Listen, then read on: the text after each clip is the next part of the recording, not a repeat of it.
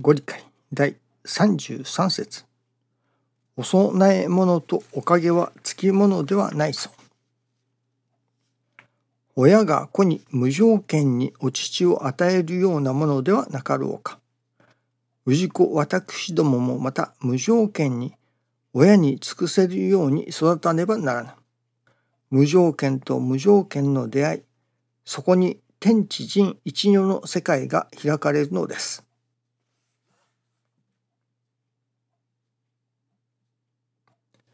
天地人一如と天地人天と地と人とまあ神様と私どもが一つの世界というのでしょうかね。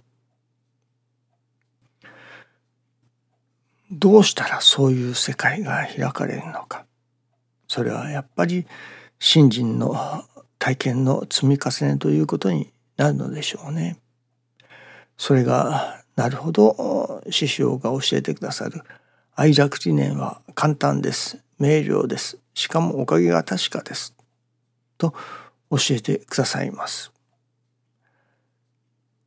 しかしそれがそのことを行じるということ身につけるということにおいてはなかなかそう簡単とは思えないところがありますね。まあ例えて言えば自動車の運転によく師匠が例えておられましたが車の運転ですね。これがズブの素人まだ運転したこともない。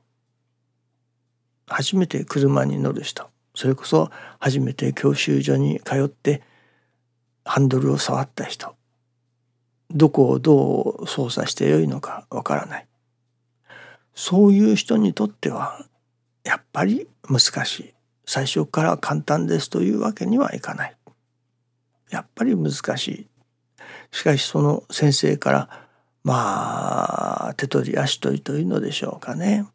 いろいろ操作を習い運転の技術を習いそしていよいよ免許を取る。そして、えー、行動を走ることを許される。となったらもうそういういわば車の運転の練習をして免許を取ってまあ5年も10年も車を運転している人そういう人にとっては「車の運転は難しいですか?」と聞いたら「いや簡単ですよ」と答えるだろうと。なるほど師匠が愛楽理念は簡単です。明瞭です。しかもおかげは確かです。と言われるけれどもその信心を始めた頃の人。それこそ車の運転の初めて練習をするような人。にとってはやっぱり難しく感じられるかもしれませんね。しかしそれがひとたび免許を取る運転を覚える。そしてまあドライブに何度も行って運転になれるというそういう人にとっては簡単ですと言えるようになるのでしょうね。ですから愛着理念が簡単です。明瞭です。しかもおかげが確かです。と言われるその愛着理念は簡単です。それこそ車の運転は簡単です。と言えれるようになるまで運転の稽古をしなければならないということでもありましょうね。いわば愛着理念を行じる行じ続けるその稽古を続けることによってああ愛着理念は簡単だよと思えたり言えたりするところまで精進させていただかねばならないということがまあ裏にはあるような感じがいたしますね。今朝いただきますのはこの神様はありがたい神様だなと思います。実は私にある願い事がありました。しかしそのことがなかなか現実の上では叶わない。ところが昨日から今朝にかけての負い目の中でそのことが叶ったのですね。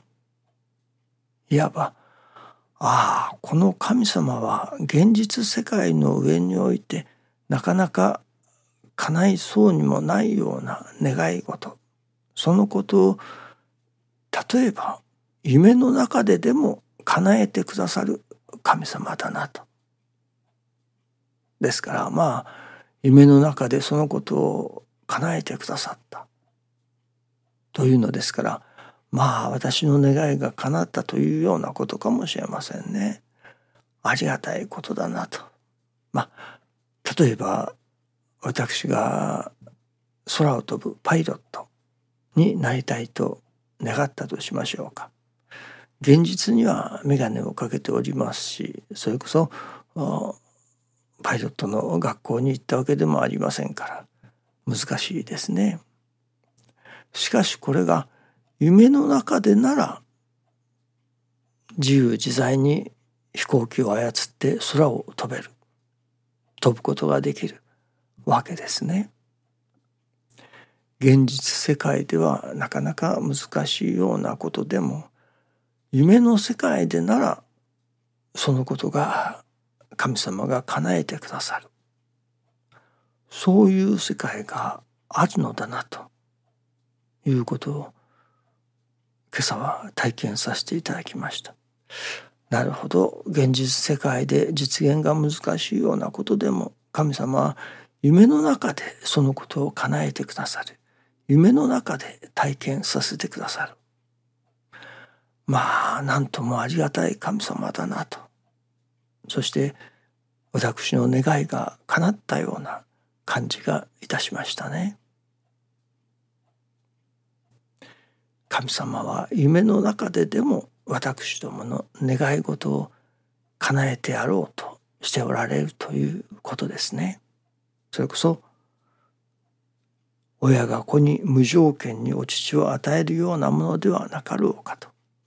神様がそれこそ無条件に私の願いならその願いを叶えてくださろうというわけですね。現実に難しいなら夢の世界ででも叶えてくださる。いわば疑似体験というのでしょうかね。昨今で言えばバーチャルリアリティというようなものかもしれませんね。そういう夢を通してでも神様が私の私どもの願いを叶えてくださる。まあその私どもの願いが叶うということのありがたさももちろんありがたいことですけれどもそうまでしてでも夢を叶えようとしてくださる。神様のそのお働き。そのお働き神様がお働きくださる。私のこの願いが願い通りになったということのありがたさ。と同時にまたそれ以上にそのために神様がお働きくださる。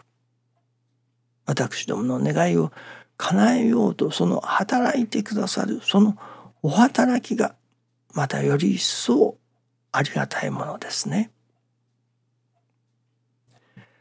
神様が働いてくださるということがありがたいということになりますね。いわばそういう神様が私どもに働いてくださるというそういう体験の積み重ねによって初めてそれこそ愛楽理念は簡単です明瞭ですしかもおかげが確かですと思えたり言えたりするようになるのではないでしょうかね。車の運転と一緒でいきなり三八簡単ではありません。しかし稽古を積み重ねることによって簡単になるということですね。どうぞよろしくお願いいたします。ありがとうございます。